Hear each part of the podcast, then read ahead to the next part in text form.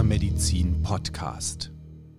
Hallo und herzlich willkommen zum Springer Medizin Podcast.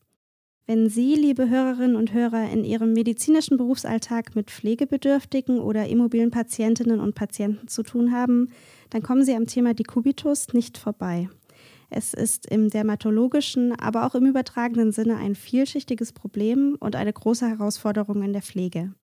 Immer wieder werden Diskussionen geführt, ob und wie sich denn ein Dekubitus vermeiden ließe. Die Vielfalt an möglichen Lösungsansätzen ist groß, sei es durch neue Materialien oder verbesserte Technologien oder Lagerungstechniken. Aber wie erfolgsversprechend sind diese Ansätze? Was weiß man aus pathophysiologischer Sicht über den Dekubitus und welche Risikofaktoren sollten Sie im Blick haben? Darüber spreche ich heute mit Dr. Romana Lenzen-Groß-Imlinghaus. Sie ist Fachärztin für Innere Medizin und Geriatrie und Chefärztin der Klinik für Geriatrie am Klinikum Ernst von Bergmann in Potsdam. Hallo, Frau Lenzen-Groß-Imlinghaus, schön, dass wir heute miteinander sprechen. Ja, hallo, Frau Bayer. Bevor wir uns jetzt die Herausforderungen, Lösungsansätze im Detail anschauen, sollten wir zu Beginn vielleicht erstmal definieren, was ist denn eigentlich ein Dekubitus? Unter einem Dekubitus versteht man eine lokal begrenzte Schädigung der Haut und oder des darunterliegenden Gewebes typischerweise über knöchernen Vorsprüngen infolge von Druck oder Druck in Verbindung mit Scherkräften. Und dann kommt es pathophysiologisch durch diesen Druck zu einer Unterbrechung der Durchblutung dieser weichen Hautschichten, die eben gedrückt werden. Und wenn die Durchblutung nicht mehr stimmt, kommt kein Sauerstoff mehr ins Gewebe und dann sterben diese empfindlichen Gewebsschichten ab. Und so entsteht ein Dekubitus. In welchen Situationen im medizinischen Alltag wird das denn relevant? Das ist relevant, wenn ein Patient sich wenig bewegt und wenn bestimmte Druckstellen entstehen und eben durch wechselnde Lagerungen es nicht dazu kommt, also wenn das Wechseln fehlt und es permanent und länger zu einer Unterbindung der Durchblutung kommt. Also typisches Beispiel sind ja die Fersen und wenn ich mich nicht bewege und die Fersen einfach nur auf einer harten Unterlage aufliegen lasse, dann kommt es hier im Laufe von Minuten bis wenigen Stunden zu einer dauerhaften Durchblutungsstörung und damit kann das Gewebe, was diesem Druck ausgesetzt ist, nicht überleben. Das heißt, das Zeitfenster, um zu reagieren, um vorzubeugen, ist eigentlich sehr, sehr kurz. Ja, unbedingt. Deshalb müssen ja auch Lagerungsmaßnahmen, wenn Patienten zum Beispiel im Krankenhaus oder Pflegebewohner, Pflegeheimbewohner sich nicht selbst bewegen können und auch Mikrobewegungen nicht ausführen können, dann müssen diese Menschen unterstützt werden in den Bewegungen durch das Pflegepersonal, damit es da eben nicht längerfristig zu äh, Durchblutungsstörungen und dann zu Dekubitus kommt. Gibt es denn Warnzeichen für Pflegende, Behandelnde oder Angehörige, wo man das Risiko vielleicht ein bisschen absehen kann? Es gibt einerseits Risikofaktoren, die im Patienten liegen. Es gibt Risikofaktoren, die durch die Umgebung bedingt sind. Ich sag mal harte Unterlagen oder ein harter OP-Tisch. Sowas kann auch mal zu einem Dekubitus führen. Und diese Risikofaktoren, die inneren Risikofaktoren, die der Mensch mitbringt, sind zum Beispiel hohes Alter, wo die Durchblutung des Organismus einfach aufgrund der schon fortgeschrittenen Arteriosklerose schon schlechter ist, aber auch Mangelernährung, Immobilität, Infektionen, Kreislaufschwäche. Und das sind alles Risikofaktoren, die man, wenn man als Arzt oder als Pflegekraft vor einem Patienten steht, sich überlegen muss. Und so muss man sich diesem Sie sagten es, vielschichtigen Thema sehr bewusst nähern. Wenn ich jetzt den Verdacht habe, dass ein Patient Dekubitus gefährdet ist, dann muss ich mir als Pflegekraft, aber auch als Arzt sogenannte Prädilektionsstellen anschauen, also Stellen, die besonders dafür geeignet bzw. gefährdet sind, einen Dekubitus zu entwickeln. Das ist zum Beispiel das Kreuzbein, das sind, so wie ich gesagt habe, die Fersen, also knöcherne Vorsprünge. Es können aber auch die Hüftknochen sein, die bei einer Seitlagerung dann auch auf hartem Untergrund möglicherweise geschädigt werden. Auch gibt es bei Patienten, die immer nur auf dem Rücken liegen müssen, Stichwort Intensivstation, auch die Kubitus am Hinterkopf. Oder wenn man Patienten in Bauchlagerung bringen muss, durchaus auf der Stirnseite. Da ist es immer eine Frage, wie lange wirken diese Druckkräfte und vielleicht auch Scherkräfte beim Umlagern ein und wie lange kann sich das Gewebe erholen von dieser Durchblutungsstörung. Und ganz klassisch ist es, dass zu Anfang, wenn ein Dekubitus noch gar nicht vorhanden ist, aber im ersten Stadium es eine Rötung gibt. Und diese Rötung, wenn man die erkennt, meistens am Steißbein oder auch an den Fersen, lässt sich, wenn man drei Sekunden mit dem Finger draufdrückt, nicht wegdrücken. Das ist eine Rötung durch schon induzierte Entzündungsprozesse und die bleiben einfach da. Und wenn man sieht, es ist eine Rötung, die sich nicht wegdrücken lassen kann, dann hat man schon mit einem Dekubitus ersten Grades zu tun, obwohl die oberflächliche Haut noch nicht beeinträchtigt ist. Und solch ein Dekubitus ersten Grades ist auch der gravierendste Risikofaktor, um eine Weiterentwicklung des Dekubitus hervorzurufen. Denn auch da besteht dann schon dringender Handlungsbedarf. Unbedingt. Dann muss man, wenn man einen Dekubitus ersten Grades sieht, alle Prophylaxemaßnahmen nochmal maximal durchführen. Und das heißt Lagerung, das heißt aber auch gute Ernährung, Infektionsprophylaxe, Mobilisierung, wenn es geht, damit die dann auch die Durchblutung wieder an dieser Stelle verbessert wird. Was sind denn mögliche Differentialdiagnosen, an die man in so einer Situation auch denken sollte? Es gibt zwei ganz wichtige Differentialdiagnosen an zwei bestimmten Stellen. Das ist einmal im Bereich des Kreuzbeines. Da äh, sehen wir häufig Rötungen und auch oberflächliche Verletzungen der Haut, die aber nicht durch Druck- und Scherkräfte entstanden sind, sondern durch Feuchtigkeit, nämlich bei Inkontinenz. Man spricht da auch von der Inkontinenz assoziierten Verletzung, IAD. Und da ist die Behandlung natürlich eine völlig andere als beim Dekubitus. Bei der IAD, bei der Inkontinenz assoziierten Läsion, muss man eben sehen, dass zum Beispiel der Urin durch einen Katheter abgeleitet wird, dass auch eine gute Hautreinigung und Hautschutz erfolgt und dass man vor allen Dingen eine feuchte Kammer, die häufig durch Inkontinenzmaterial, was luftdicht abschließt, also Plastikfolien, dass man das verhindert, sondern dass man nach Möglichkeit Baumwolllayer nimmt, sei es ein Baumwollslip oder Baumwollwindeln, damit eben die Feuchtigkeit verdunsten kann und nicht auf diese mazerierte Haut einwirkt. Und die zweite wichtige Differentialdiagnose, die wir vor allen Dingen an den Fersen oder auch an den Beinen uns überlegen müssen, das ist die periphere arterielle Durchblutungsstörung.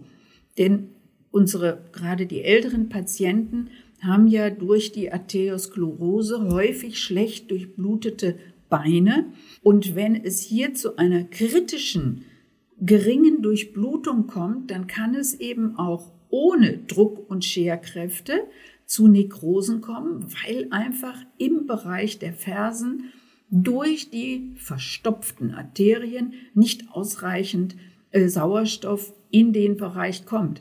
Die Behandlung einer arteriellen peripheren Verschlusskrankheit ist nach Möglichkeit die Durchblutung wieder zu verbessern und man darf auf gar keinen Fall diese meistens trockenen Nekrosen dann abtragen, was wir beim Dekubitus eher tun würden.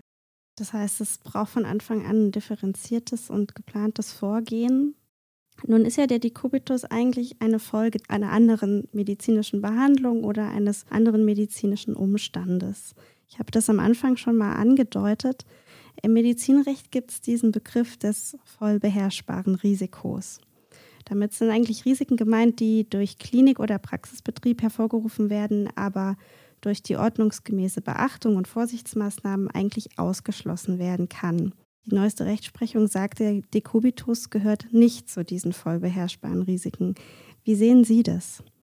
Da muss ich der Juristerei, Rechtsprechung unbedingt recht geben.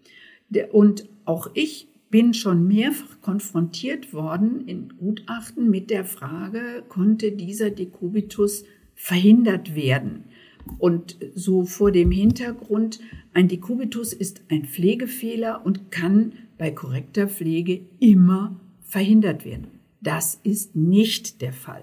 Das muss man ganz klar sagen, denn man muss sich dann wieder, wie ich eben schon ausführte, die inneren und auch äußeren Risikofaktoren sehr genau anschauen. Und viele Dekubitalulzera entstehen eben, weil die Durchblutung in dem Bereich, in diesem Körperbereich reduziert wurde, um den übrigen Körper doch noch besser zu durchbluten. Also klassisches Beispiel Katecholamintherapie bei Intensivpatienten. Es gibt aber auch äh, die, die Möglichkeit, ein Dekubitus entsteht natürlich durch die Druckstellen, durch die Ischämie, aber eben auch durch unzureichende Nährstoffe.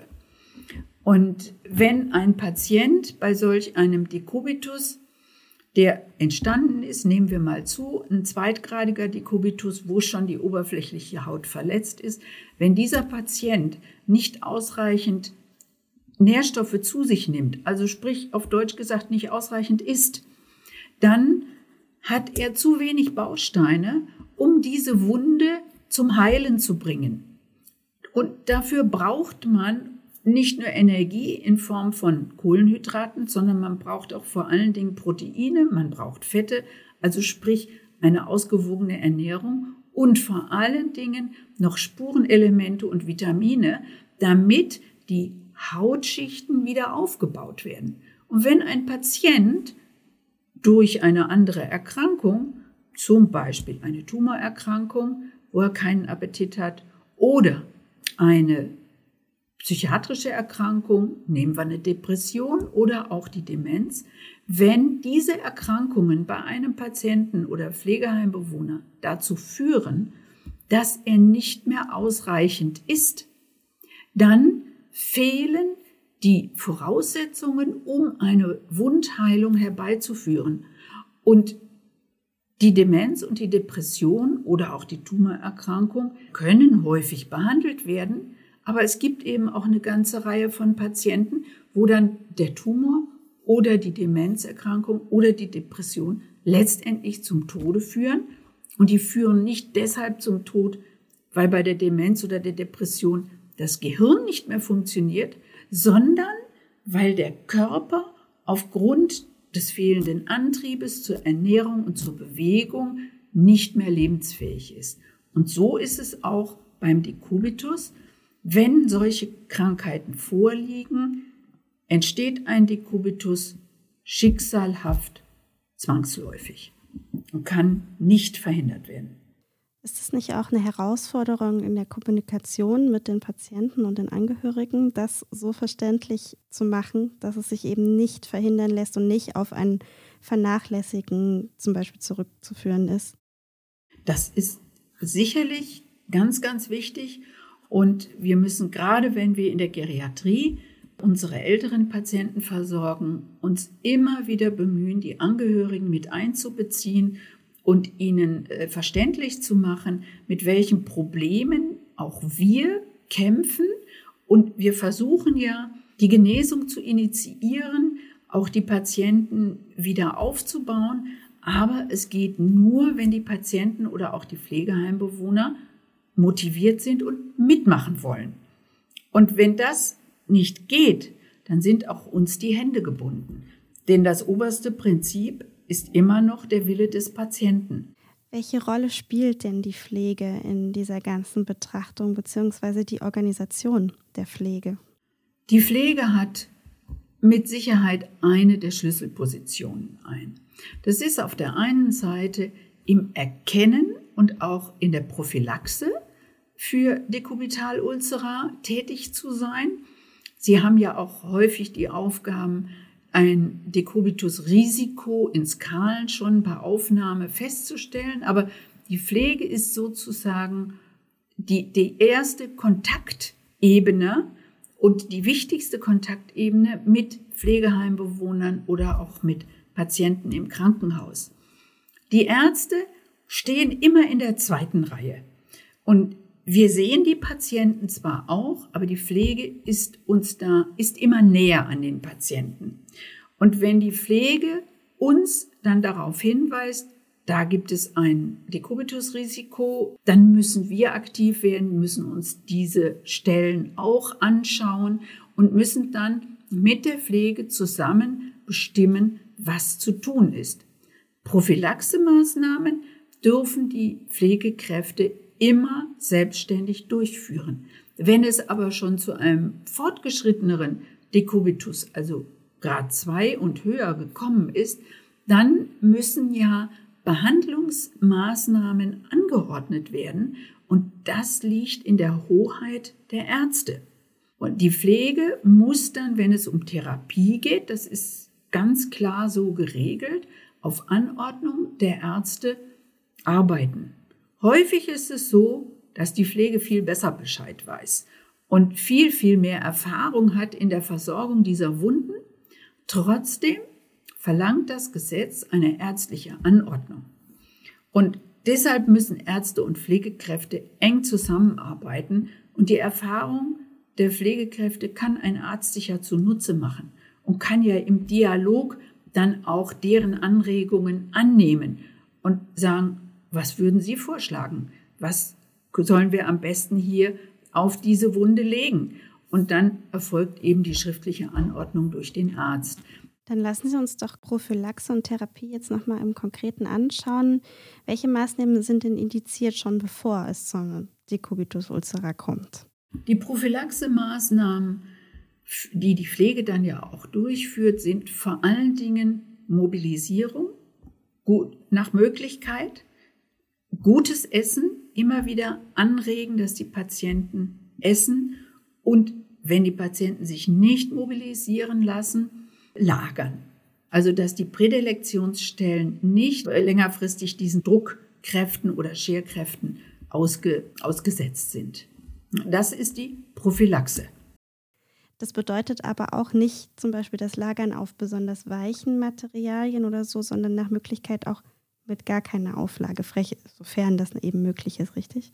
Also es gibt bestimmte Matratzen zum Beispiel, die haben auch zum Teil Wechseldrucksysteme drin, die schon automatisiert äh, immer wieder die Auflagestellen wechseln, sodass die Haut gar nicht dauerhaft durch Druck ja, geschädigt werden. Und es gibt auch bestimmte äh, Matratzen, die schon eine mittlere Härte haben, wo auch dieser Druck zu gering ist, um hier zu Durchblutungsstörungen zu führen. Dann gibt es auch weitere Matratzensysteme, die automatisch schon rechts- und linksseitig äh, Lagerung machen für eine halbe Stunde und dann wechseln die selbst. Das ist, ähm, sind auch ganz moderne Matratzensysteme und bis hin zu sogenannten Wasserbetten oder auch Kugelbetten, wo also der Untergrund so äh, flexibel ist, dass eine Stelle überhaupt nicht mehr dauerhaft einem Druck ausgesetzt wird. Na, diese Wechseldruck oder diese, diese Wasserbetten mm, sind für den Patienten ziemlich schwer auszuhalten, weil man äh, überhaupt keine ruhige Lagerung hat. Alles wackelt man fühlt sich im Grunde wie besoffen. Na, aber es hat den Vorteil, dass dann so ein Dekubitus auch großflächiger ausheilen kann. Und ansonsten für die, für die Auflagen auf dem Dekubitus, das ist natürlich wichtig, wenn äh, ein Dekubitus zweiten Grades und höher entstanden ist. Da muss man sich genau anschauen, in welcher Phase befindet sich dieser Dekubitus. Ist es erst nur die Nekrose? Muss er noch gereinigt werden? Ist er schon in der Granulationsphase oder in der Epithelisierungsphase? Und je nach die, der entsprechenden Phase muss man dann auch das richtige Verbandsmaterial auswählen. Und wann werden zum Beispiel chirurgische Maßnahmen notwendig? Chirurgische Maßnahmen ähm, sind nicht nur große Operationen, sondern wir fangen im Grunde schon sehr, sehr früh an, mit chirurgischen Maßnahmen den Dekubitus zu säubern. Und das kann selbst ich als Internistin, indem ich Skalpell und Pinzette nehme und Bereiche, die mir abgestorben erscheinen, loslöse, abschneide, um die Wunde zu reinigen. Das ist ohne Narkose möglich, denn abgestorbene Gewebeteile sind nicht mehr schmerzempfindlich. Wenn dann aber ein Dekubitus sehr, sehr tief wird, dann kann es sein, dass einfach die Heilung nicht in absehbarer Zeit zu erwarten ist. Und dann werden chirurgische Maßnahmen auch notwendig, also zum Beispiel größere Lappenplastiken, also dass man versucht, gerade über dem Steißbein bestielte Muskelhautlappen umzuschieben. Das machen die plastischen Chirurgen, um dann so größere Defekte, die durch einen Dekubitus entstanden sind, zu decken. Die Nach Versorgung solcher Patienten ist sehr, sehr aufwendig, denn die dürfen auf diesen verschobenen Lappen im Sakralbereich zum Beispiel überhaupt nicht liegen. Und da muss man sehr, sehr äh, genau aufpassen, dass man die Patienten gut lagert, gut mobilisiert und immer sehr genau auf die Zeit achtet, dass man nicht wieder zu einem Dekubitus hinführt. Sie haben vorhin schon angesprochen, dass das auch immer mal Gegenstand von Rechtsstreitigkeiten ist. Wie sieht es denn aus mit der Dokumentation? Die scheint ja dann in dem Fall auch sehr wichtig zu sein.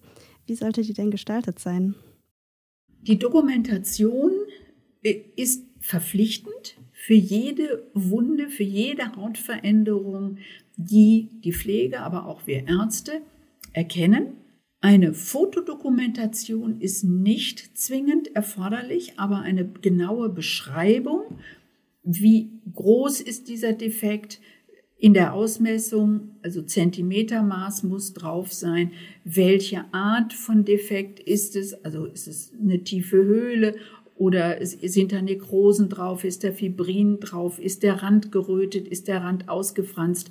Das muss alles sehr genau beschrieben werden.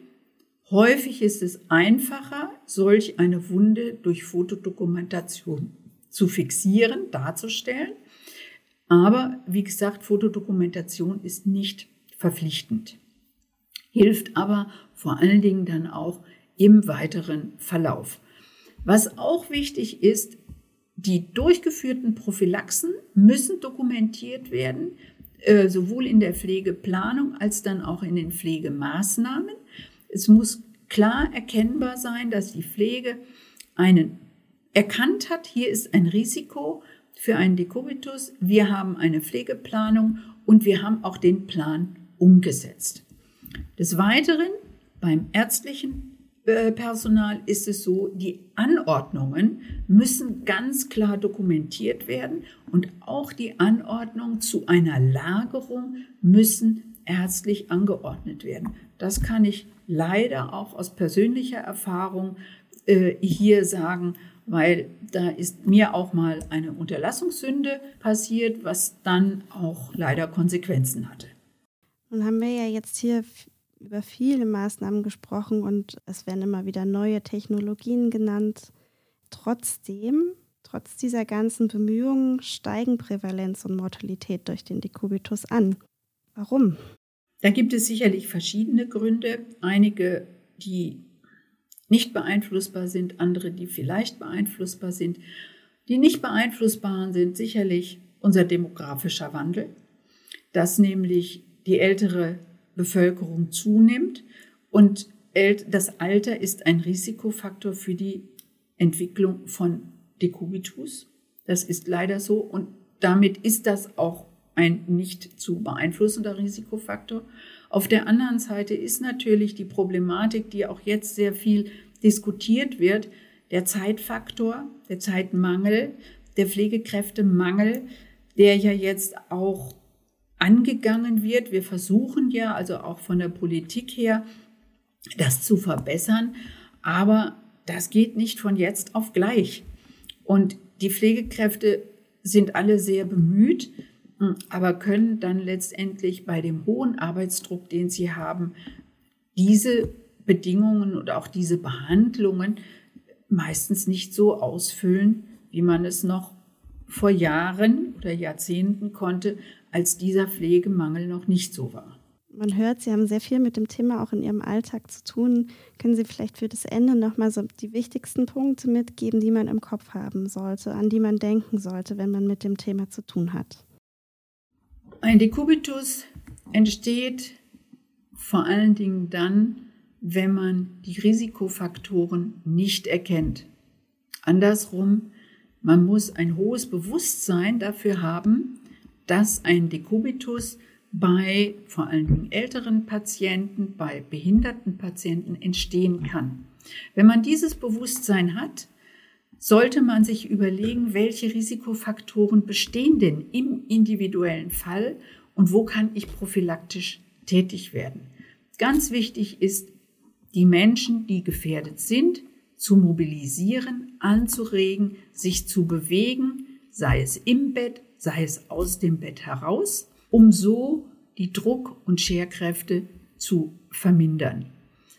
Wichtig ist auch, wenn es tatsächlich zum Dekubitus gekommen ist, dass für die Heilung eine ausreichende Ernährung äh, erfolgen muss, und zwar sowohl von den allgemeinen, von den Makronährstoffen, also Kohlenhydrate, Fette, Eiweiße, aber eben auch von den Spurenelementen und Vitaminen, damit diese Wunde auch wieder heilen kann. Und als letztes, man braucht eine sehr gute Zusammenarbeit zwischen Ärzten und Pflegekräften auf Augenhöhe, sodass man letztendlich zusammen die gefährdeten Patienten dann gut behandeln kann. Ich sehe, die Herausforderungen bleiben auch langfristig. Ich bin gespannt, wie sich das in Zukunft entwickelt. Vielleicht sprechen wir ja irgendwann nochmal über das Thema, dann vielleicht noch mit neueren Erkenntnissen oder Lösungsansätzen. Für heute bedanke ich mich erstmal ganz herzlich bei Ihnen, Frau Dr. Lenzen Groß-Imlinghaus, dass Sie in dieser Folge zu Gast waren. Sehr gerne. Hat mir Spaß gemacht. Ich habe Ihnen, liebe Hörerinnen und Hörer, wie immer weitere Lektüre-Tipps und nützliche Links in die Show Notes gepackt. Dort finden Sie unter anderem auch eines unserer One-Minute-Wonder aus der Zeitschrift Die Unfallchirurgie. Das ist eine grafische Aufarbeitung mit einem Überblick über die verschiedenen Stadien und Gradeinteilung des Dekubitus und einem Überblick über Differentialdiagnosen und Therapieansätze. Schauen Sie da auch gerne mal rein. Mein Name ist Claudia Bayer und ich bin Redakteurin bei springermedizin.de. Vielen Dank fürs Zuhören und bis zur nächsten Folge. Die in diesem Podcast vermittelten Inhalte unterliegen dem wissenschaftlichen Wandel des Faches und erheben nicht den Anspruch auf Vollständigkeit. Sie können weder als Grundlage für eine Diagnosestellung noch für den Beginn, die Änderung oder die Beendigung der Therapie einer Erkrankung herangezogen werden. Sie ersetzen in keinem Fall eine persönliche ärztliche Beratung